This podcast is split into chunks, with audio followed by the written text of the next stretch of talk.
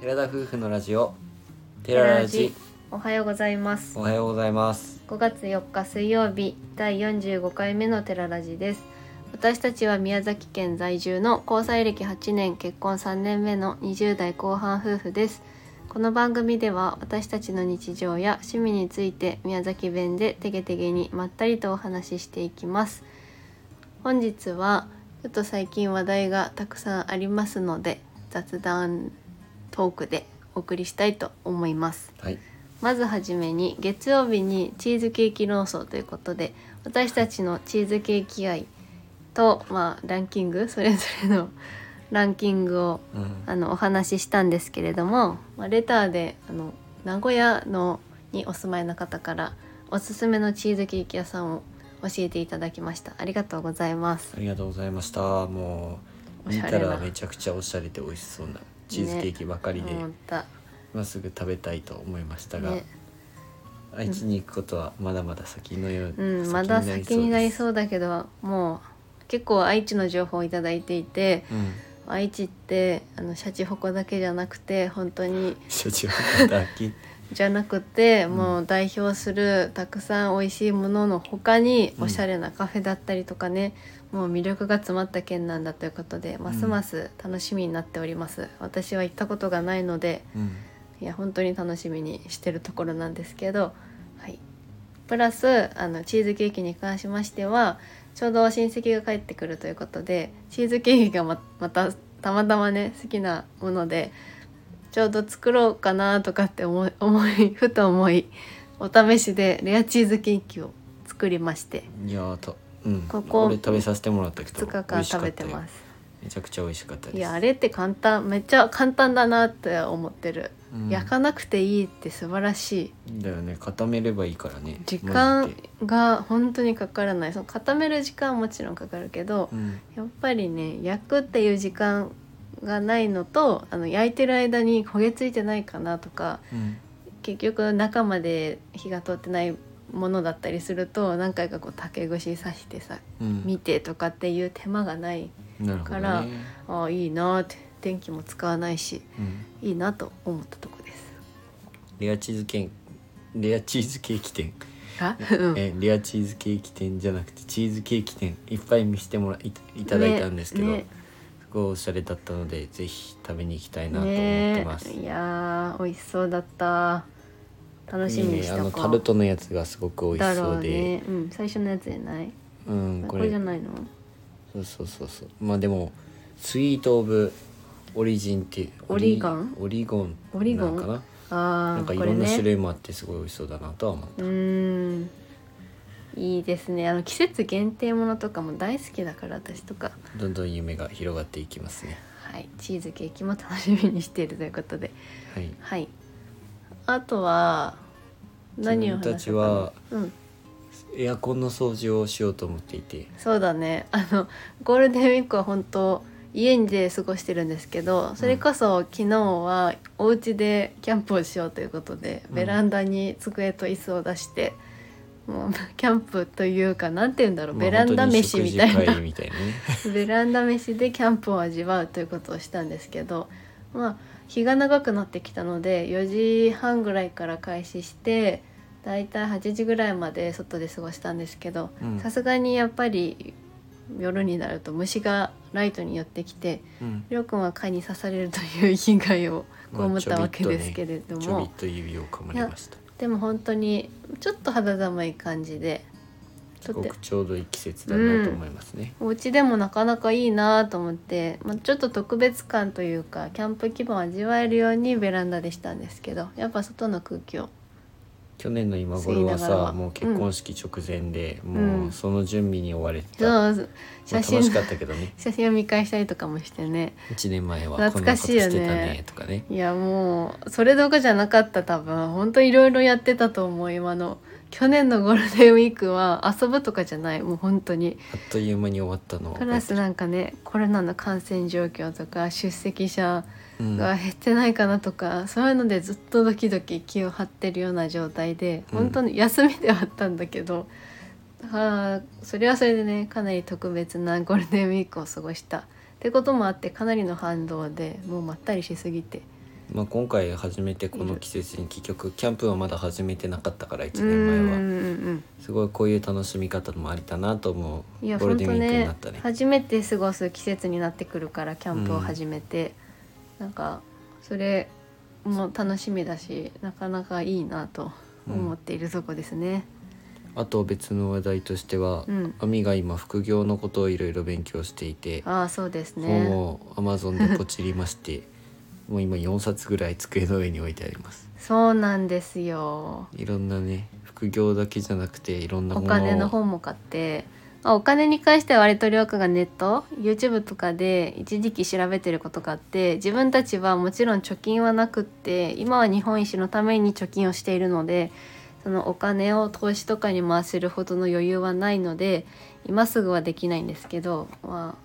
っぱ大事かなということでお金の大学という本を買って、まだ読んでないんですけどあのね YouTube でもこの人出しててなんていう人なんだろうなんかライオンさんのイラストで説明してる人がいるんですけど、とてもよく分かりやすくて本もなんか分かりやすいかなと思って一冊持っておこうと思って買いました。まあ知らないに越したことはないから、ね、いや本当にそれで思うんだけどやっぱり日本人独特有なのかわからないんですが教育に組み込まれてこない分野なのでお金の話というか税金とかうん保険とか、まあ、今後どれぐらいのお金が必要だからとかって話って本当大人にならないとわからないし親にも聞こうと思うのって結構自立してからになってきたりとか。そうだよね私たちの場合は多分結婚して私は一時期仕事を辞めていたのでそこからすごく危機感を持って考えるようになりました税金のこととか自分がなんか損して払っている分とかうを、んね覗いてもらうだとかいろんなことを学んでいて、まあ、一生お金に困らない力を身につけられたらいいなという思いですがうん養育ほんと費勉の強ばかり。うん、養育費のために今こう保険に入った上でのこうんう積み立てはしているんですけど、自分で余裕を持って投資するお金はないので、うんそのうちね知本当っているべきほんと調べてたもんねりょうくんね知っているべきではあるからいろいろ調べてそうだね勉強はしてるけど、なかなかねそういう余裕はないから日本一周が終わった後になるかなそうだいねやその余裕ができたらってなるね、うんまあ段階を踏んでいけたらいいなって思うんだけど、もうまあほん早いに越したこいとはやない本当に早いに越したことはないできるなら本当もっと早くからうんしておけば、もう全然変わってくるんだろうけど、まあ、まずは自分たちのやりたいことという方向にシフトしているのでまずは、まあ、うん知識だけ得ようというですね、いやでもね本も普通のストーリーものを読むのとやっぱうん勉強しながら読むのって全然質が違うんだとすごく実感しております。結構ね今回アミもちゃんと勉強しながらだから時間かけて読んでるもんうね、んあのね私結構流し読みをすることが多くってうんあの最初の方とか結構文字だけを見てるだけで私頭の中に割と入ってこない人でうん映画とかもなんだけどりょうくんは割とさ最初の方もしっかり覚えててああねって感じになるじゃん多分途中うにんその最初の場面が戻ってきたとするじゃん、うんそしたらあこれ最初の場面ねみたいな私多分最初を忘れていくのよどんどん最初軽く見 てて「うんこれどういうこと? 」とかなったり とかあーってならないことが結構多いでもアニメとかは割と入ってきやすいんだけどあの洋画とか特になるほどねあれが私はね時系苦列のや手つはみ一回俺に聞くもんねあそうそうあれどうだったあっけれこれどの段段階だっけうんそうそうっていうのはね確かによく聞かれそうる登場人物とか最初に出てきた人を忘れてたりとか、うん本も一緒でうん最初の方あんまりちゃんと読んでなくて途中たまにあの無意識で読んでることもあるわけよなんか解釈しながら読まないこと漫画もだなんけとどなく読んでるってそう感じそうそうそうへえ読み込んでいけば割と集中して読むから入っていくんだけどそれがなかなかやらない人で読んで満そこは足す俺るとタイプがやっぱ違うからね、読ん全で然違う、ね、満足っていうタイプだったからだかうらん今回勉強してるとうわー勉強になると思いつつもやっぱ全部は頭に入らないからあもちろんね全部は難しいよ、でも本のいいところってやっぱ残ることだねしっかり自分がメモしたところうんとかもし振り返ってもあーここで何を思ったんだろうとかメモしておくとうんあーってまた思い返すことできたりとかするしまあ、ネットで全然あるんだけど今ウェブの本とかうんあれって正直私まあまあ仕組みわかんないけど LINE とか弾けるんだろうけどねマーカーとかそうですねどっちかっていうとまだ本の方が私は好きだなと思いましたまあ日本一周してる時とかってまあ本も必要だけどタブレットがあればタブレットでいろいろこそううだそういうのをよね吸収していけるっていう利点もあるけど目にはタブレット優をし買ういよまあ確かにねかなり目に優しいなって読みながら思った確かに文字がちっちゃくて目が疲れるかもしれんけど正直インスタとかの方が目なんか文字ちっちゃいしチカチカしてるし、ずっと画面が、うんそれに比べたら全然本は優しいよ目にも頭にもっていうか すごく実感しております、まあつまりつまりというか結果的にうん2人とも今勉強をいろいろしながら、うんいろんな方向の知識を入れていってるような状況なので自分は撮影の方法だったり、そうねもっと写写真とか真ねについても勉強したいし、うんうんパソコンのやり方だったりとうんかうんもっと勉強して仕事につなげていきたいなとは思っています。つなげられると思うよりょうくん吸収力早いっていうか飲み込みが早いからすごく羨ましいとは思うそんな褒めなくていいよね。いやだってそんな言うて何も何も私ないから、はい、私にはすごく何回も説明して理解力ないと注意されるのですが私からしたらすごく羨ましいことですその1回で理解できるというのは じゃあ話題を変えますね。なんで褒められるの好きでしょ好きだけど好きなだんけでどどうしたの あのね動揺してしまって今回 YouTube を自分たちやっているっていうことなんですが、うん YouTube でちょっと問題点が起きていまして、うんえー自分たちの YouTube に使っている曲は、うんえー、ミュージックベッドっていう結局有料そうだのねソフトというか年会費を払って、あの許可を得て使使える用しているといううん曲使い放題とうんいううんサブスクリプションっていうよそうくだね今言われるものなんですけどもそ,、うんちらの方でダウンロードしている曲を YouTube で使っていると著作権の申し立て申し立てが、えー送られてきてましてうんでなんか前以前も著作権の申し立てがあったけど一部は解除されたんですよ、うん異議申し立てをして、うんだけども異議申し立てをしてもすぐ撤回されるというかうん著作権は向こうに側にありますっていうのが出てきてうんでも年会費払ってるからそこは問題ないはずなのにうんそれが出てきてて会社を見てみたらうんネットでいろいろ調べた時うんえー英語でね「アドリブ・フォー・ア・サード・サードなんとか」っていう「アドリブ・フォー・ア・サードなんとか」っていうパーティーサードパーティーっていう会社うんが出てきてて、うんそれ調べてみたら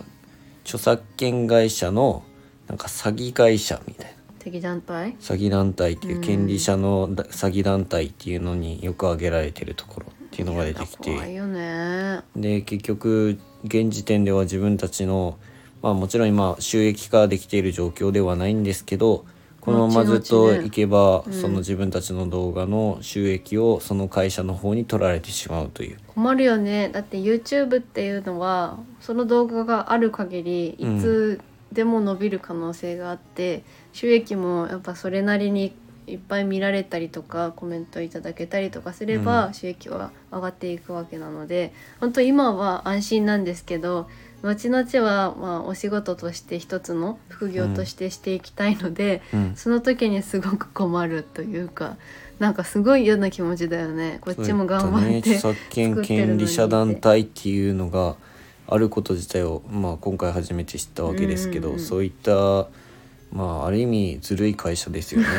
人の動画を自分のものだとして曲の権利を持っているからっつって自分の収益化をしようという、すごい適適当じゃないけどあんまり手を加えずに、うんまあこういうラジオみたいなね喋ってるだけの動画だったらまあいいかもだけど結構労力をかけてキャンプをしながら動画を撮影してそれをうまく編集して曲も選んでとか、